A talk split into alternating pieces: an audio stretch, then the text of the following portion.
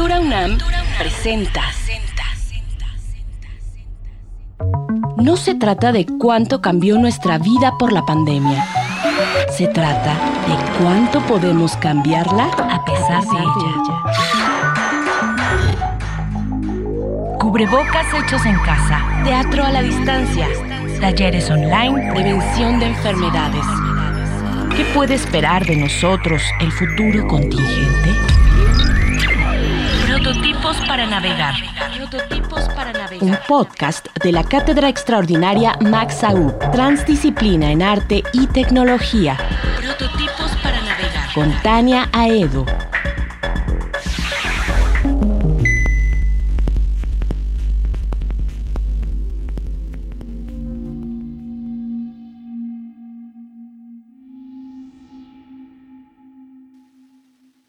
Hola, ¿qué tal? En esta emisión vamos a escuchar al colectivo 3, integrado por Ilana Bolvinic y Rodrigo Viña. 3 es un colectivo de investigación y producción artística que se dedica a investigar las implicaciones socioespaciales de lo residual en ecosistemas críticos. En esta categoría de lo residual podemos incluir desde los múltiples desechos orgánicos que los cuerpos humanos y no humanos desprenden, todo el plástico que producimos y desechamos y hasta los millones de fragmentos de cohetes y satélites que rodean a la Tierra. Su práctica artística se enfoca en el entrecruce metodológico y la producción de conocimiento extradisciplinar en diálogo con la ciencia, la antropología, la arqueología, entre otros saberes. Es de particular interés para este colectivo explorar la idea de basura como residuo conceptual y como postura política, tanto en su aspecto material como en el conceptual y el biológico. Ellos se consideran pepenadores de ficciones materiales. Escuchemos a Ilana Goldinic y Rodrigo Viña, del colectivo 3. Hola Tania, ¿cómo estás? Eh, un gusto estar acá. Muchas gracias por la invitación. Si quieres, empieza tú contando tu, background. Bueno, pues muy contenta de estar aquí platicando con, este, contigo. Eh, pues yo, mi background es este doblemente vinculado a las, a, las artes. Entonces tengo como un background de, entre historia del arte y eh, teoría, un poco eh, historia de la cultura, ¿no? Como toda, toda esa parte del que es como mi formación pura y dura de, la licenciatura y después eh, estoy vinculado como a la producción de las artes, de, artes visuales, metodologías de, producción un, poco en la onda en la que estamos de, en la investigación basada en arte, ¿no? como ciertos eh, métodos y ciertas estructuras que se ponen como en juego, ¿no? Sería como así a grandes rasgos mi, mi, mi, background sin entrar tampoco como en todas estas cosas que nos encantan de que hacemos fotos, hacemos video, este, cosas este, vinculadas a la deriva, cosas vinculadas a la psicogeografía, eh, como todo eso también podría estar dentro de esta cosa de, por lo menos, eh, que ahora estoy como descubriendo un poco, que es eh, un interés muy particular en las, en las infraestructuras, en ver como todo lo, infra, todo lo que está debajo o más allá, o es una como de, las grandes obsesiones que tengo. Y por mi parte yo provengo de una educación artística, pero eh, justo a través de la problemática de la basura en particular, empecé mucho a pensar en que se quedaba corto el bagaje artístico que podía aportar al tema y entonces decidí hacer mi doctorado en ciencias sociales y humanidades y en particular me concentré en geografía humana. Entonces eso aportó una estructura socioespacial eh, muy poderosa y una también metodología desde las ciencias sociales que que hemos incorporado en, nuestra, en, nuestro accionar. Entonces, creo que un poco por ahí nos conformamos. Creo que una, una de las cosas quizá interesantes es pensar que, que hemos estado pensando ya casi son 15 años, hemos estado pensando en, en lo residual. Y digo residual en lugar de basura porque creo que también ahí hay un cambio profundo en, durante los 15 años en cómo, cómo abordar y qué pensar sobre basura y residuos y como que el término residuo nos parece mucho más amplio y posibilita miradas que incluyen eh, no solamente el mundo material, sino lo, lo viviente desde otro lugar.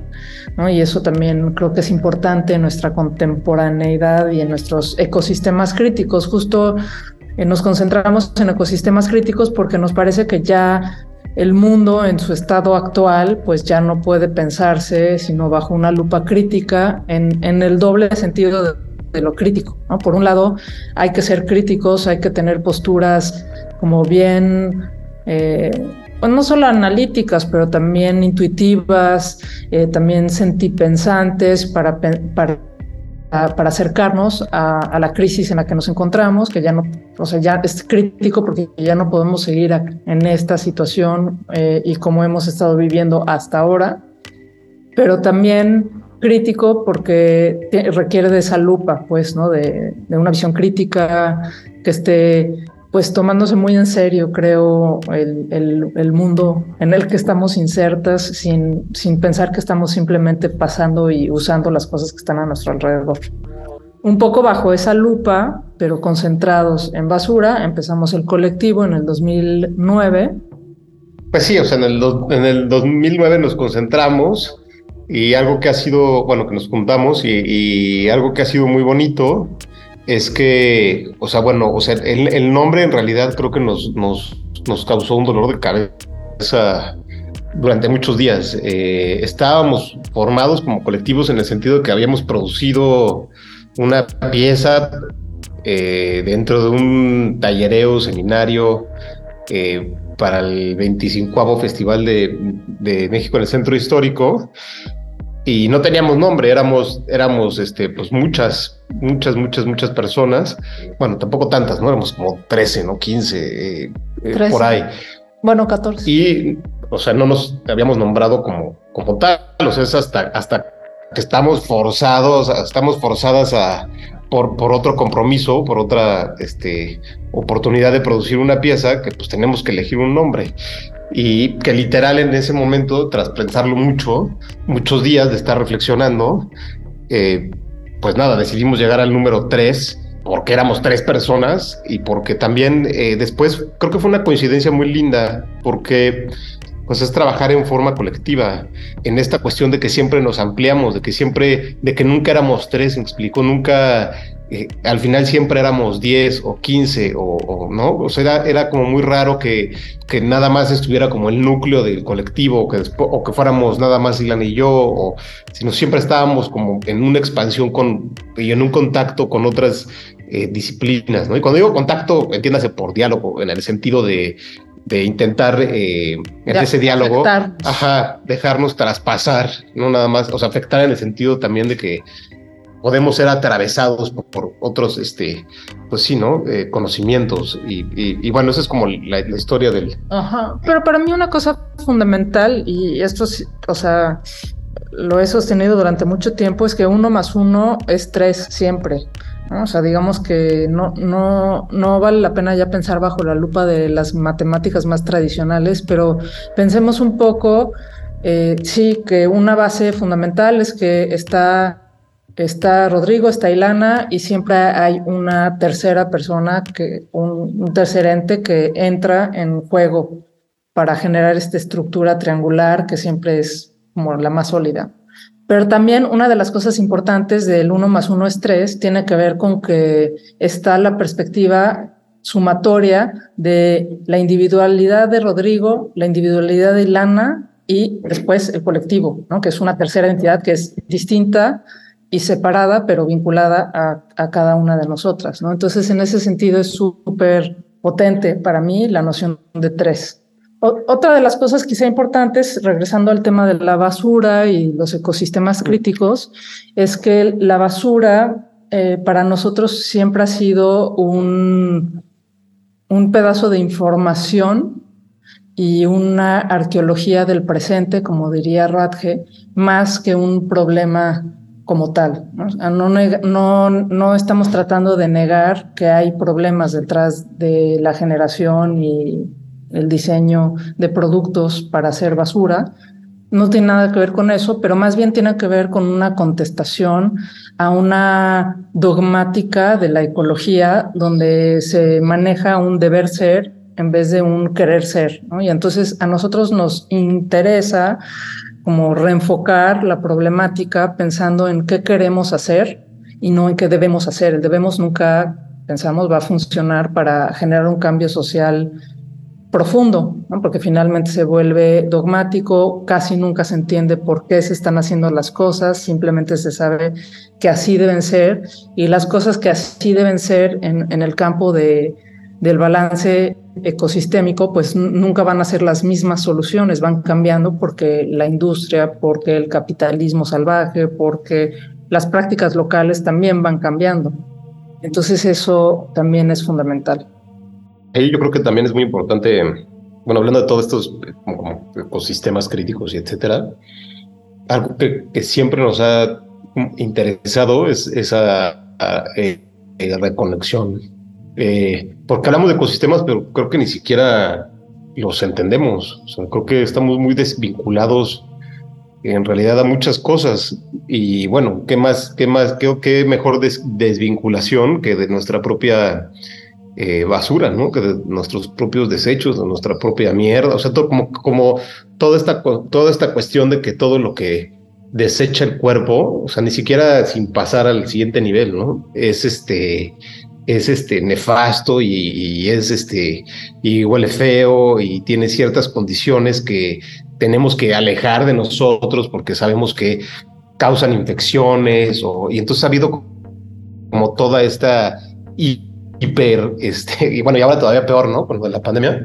eh, hipersanitización de las cosas. Entonces bueno pues o sea cuando volteo a ver mi mierda, pues a lo mejor cuando estoy enfermo, o a lo mejor cuando, o sea, a lo mejor no, a lo mejor, a lo mejor nunca, ¿no? O sea, yo conozco, eh, no sé, ¿no? Me gusta poner este tipo de ejemplos que a lo mejor no vienen al caso, pero me encantan.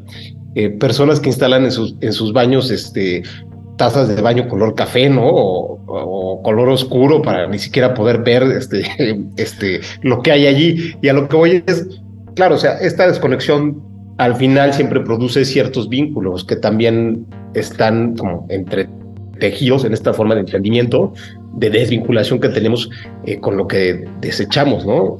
Yo pienso un poco en, en, el proyecto que hicimos de, Eurotransfrontación y, creo que ahí se, se jugó muy bien eh, eh, eso que estás diciendo, Rodrigo, porque una de las cosas que hicimos fue diseñar un dispositivo que transforma agua, digo, orina en agua bebible, eh, que en realidad no es un aditamento eh, sofisticadísimo ni muy exótico, pero la gran diferencia es que lo estábamos haciendo en, ahí en tu cara, ¿no? Y entonces podías entrar al baño del Centro Cultural España, eh, mear en un dispositivo y donar tus orines a un, como una caldera colectiva y pasaba por todo un proceso que era visible a través de todo el centro y abajo podías ir, recolectar un vasito y tomarte el agua.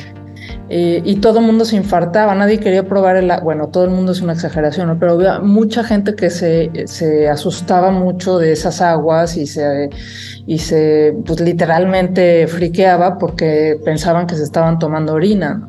Y un poco la explicación o, la reflexión que compartíamos es, bueno, cuando recibes tu agua en una botella de Bonafont o de cualquier marca, pues no importa cuál marca que compres, eh, pues lo que están haciendo simplemente con la etiqueta es esconder el proceso, pero ¿de dónde crees que vienen esas aguas? ¿Del manantial eh, de Tehuantepec o de donde sea? Pues clara, claramente no, no, o sea, claramente esas aguas de manantial que en algún momento bebíamos, como las de Tehuacán, que presumían ser mineralizadas de manera natural, claramente eso ya no existe. Entonces, el proceso, o sea, parte del asunto es acortar ese proceso y, hacerlo visible, si quieres. Y entonces, bueno, en, ese sentido, creo que cuando pensamos en, basura hemos, hemos transitado muchas escalas, ¿no? Empezamos por escalas eh, muy singulares, si lo queremos ver así, como las colillas de cigarro que estaban tiradas en el centro histórico y todo, todo un proceso sociocultural que cambió profundamente por, porque ya no se podía fumar en espacios cerrados, fue cuando se pasó la ley, entonces eh, lo que sucedió es que las calles se llenaron de colillas, entonces pasamos de ese estudio de, algo, de una basura muy escurridiza, pero con muchísima información personal, y lentamente a través de los años hemos ido como cambiando de escalas y modalidades de basura, un poco recalcando que la basura, o, diría ya de manera ya más actual en nuestro propio vocabulario, lo residual, se encuentra en, todas las dimensiones y en todas las escalas. Y entonces en uno de los proyectos que creo que está siendo un reto interesante para nosotras ahora, porque es un reto también metodológico, es que hay basura espacial, ¿no? Y que se está convirtiendo en un problema muy grande la basura espacial. A diferencia de otros proyectos que tienen que ver con caminatas en sitios específicos, hablar con personas, con, con especialistas, o sea, como trabajo muy localizado, este caso está siendo pues muchísimo más complejo porque pues todavía no logramos, estamos casi a punto de lograrlo, pero no hemos logrado caminar por, por la órbita geoestacionaria para, para pescar la basura que está por ahí dispersa, ¿no?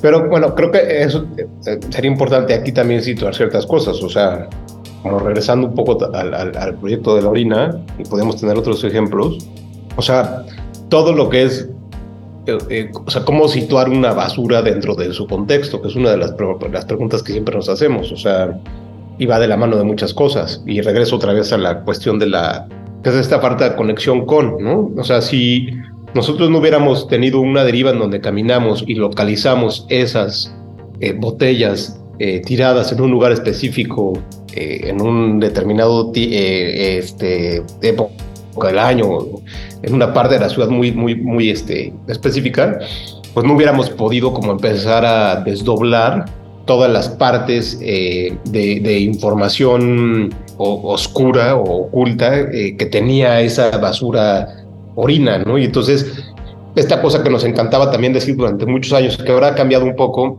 que también le hemos podido, ha podido tomar su lugar, y a esto voy con este gran ejemplo, espero no extenderme demasiado, como que cada desdoblamiento va empezando a tomar su lugar dentro de la metodología que usamos, ¿no? Entonces, si, si caminamos y encontramos las botellas, pues bueno, están selladas, tienen la orina dentro, ¿qué podemos hacer con ellas? Lo primero que queríamos hacer, obviamente, era pues ver si, o sea, ni siquiera pensamos, lo que queríamos era ver si tenían drogas, ¿no? Si los que estaban ahí, o sea, qué tipo de desecho, qué nos podía hacer la orina, ¿no? Bueno, para eso, el primer paso, pues es bueno, ¿qué necesitamos? Pues un químico o un químico farmacobiólogo o un biólogo, o, o sea, ¿cómo, cómo, cómo podemos extender eso? ¿Cómo podemos situarlo en, en, una este, casilla que no tenga muros, de la cual también pueda liberarse o pueda conectarse con otras casillas? Y eso, pues, em, ahí empieza el desdoblamiento, ¿no? Entonces empezamos una colaboración con científicos del CIMBESTAB, empezamos a a ver desde la perspectiva también sociológica, desde la filosofía de la ciencia, o sea, empieza un desdoblamiento de caras ocultas que empiezan a mostrarse, que empiezan a situarse, que empiezan a, ocupar un lugar eh, que además es un lugar que yo diría que no es permanente, porque además eso es algo que también es muy, recurrente en nuestro trabajo, o sea, que quisiéramos hacer pruebas de, de, en, el orden, en el orden farmacobiológico, eh, o farmacoquímico, como, como sea, pues no quiere decir que nos hayamos encasillado eso. Eso abrió otra posibilidad que se desdobló en lo biológico y que después se desdobló en otras partes más, ¿no? Llegando hasta el, hasta, no sé, ¿no? O sea, lo que voy es que también al mismo tiempo van surgiendo modos o formas de, entendimiento, de interpretación de esas cosas que se sitúan, o sea, cómo haces hablar a la orina, ¿no? me acuerdo que es como una de las preguntas que más teníamos. O sea, ¿cómo podemos hacer? O, me gusta más cuando lo, lo hablas como cómo, cómo podemos traducir lo que nos dice la orina, porque al final no es que la, hagamos hablar, es que nos está diciendo cosas y nosotros, como dices tú, eh, basado un poco en lo de Duchamp, es que nos volvemos nada más mediums de esa materialidad. O sea, como cómo, cómo la dejamos hablar cómo la dejamos, o sea, no dejamos hablar, es que justo ese es el, el, como el tópico que me hace a mí un poco de ruido, pero cómo más bien eh, nos conectamos con, con, esa materialidad o con, o con, esa, con esa vida, o sea, esas vidas más que humanas y, y, cómo le hacemos para entrar en juego y en diálogo con, con esas otras formas de estar en el mundo, ¿no? Porque creo que eso es, esa, es, esa es la base del asunto, ¿no? Cómo convivimos con esta, todas estas otras cosas que son más que humanas. Bueno, y solo para acabar la... Perdón. Para cerrar la idea un poco de, a lo que iba, eh, estoy de acuerdo con muchas de las cosas que, que dice Ilana, pero con estas cosas como de, de, situar es algo que a mí me ha costado mucho trabajo con, con, los años, porque cuando no hay, cuando no existen las líneas que separan, cuando, o sea, y no quiero utilizar las palabras que ahora todo el mundo eh, usa, estamos un poco hartas también de eso, porque creo que se han banalizado en muchos sentidos, o sea, cuando esos límites no existen, cuando esas líneas no existen, cuando esas barreras no existen, pues es muy difícil aparentemente situar las cosas. Por eso tienen que tener un lugar que no es permanente, eh, un lugar en donde pueden brincar.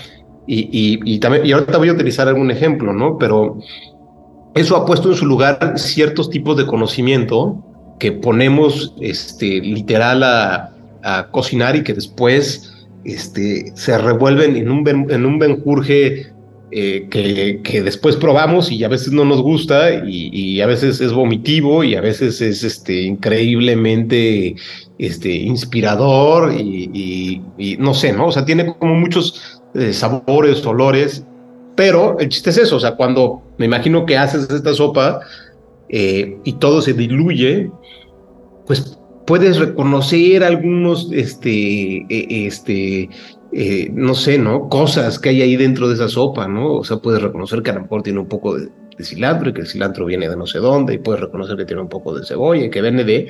Pero cuando está todo junto, pues es otra cosa más, que es lo que yo podría definir como parte de las piezas que, que hemos, este, hemos este, producido. Y me voy a referir a a, cómo, o sea, ese, ese, conocimiento que va teniendo su, su propio lugar. Eh, ahora pues he entendido un poco más que, no sé, por ejemplo, que siempre hemos estado muy vinculados a los rituales, que siempre hemos estado muy, muy vinculados a esta, esta eh, cuestión de encuerpar la ciudad, de eh, literal dejarnos traspasar por, por la ciudad, dejarnos traspasar por la basura, dejarnos traspasar por ciertas cosas, ¿no? Eh, y eso casi siempre ha sido, no nada más es el hecho de recogerlo, sino a través de ciertas acciones que normalmente son muy largas, en donde pues están pensadas para encuerpar una actividad que te vincule a esa cosa o que te conecte a esa otra cosa que está allí eh, que también tiene una forma, pues no sé si de, o sea, que tiene una forma de interactuar con el mundo, lo que sea, ¿no?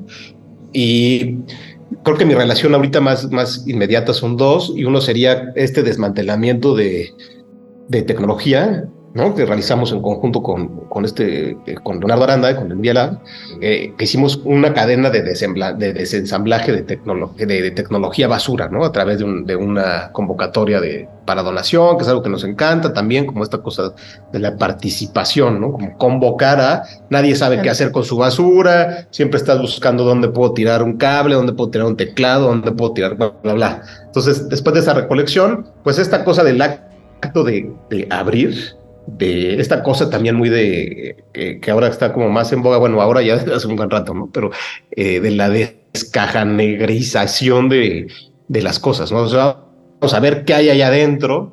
Pues bueno, lo que hizo es que nos mete en un estado meditativo.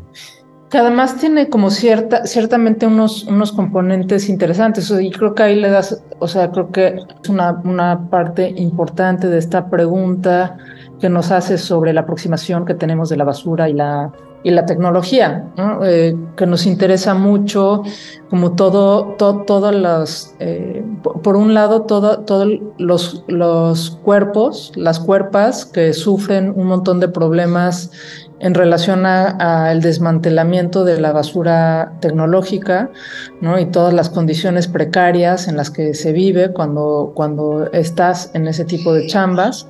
Entonces, por un lado, esos efectos en, la salud mental, corporal, en, el colonialismo también de ese tipo de extracciones.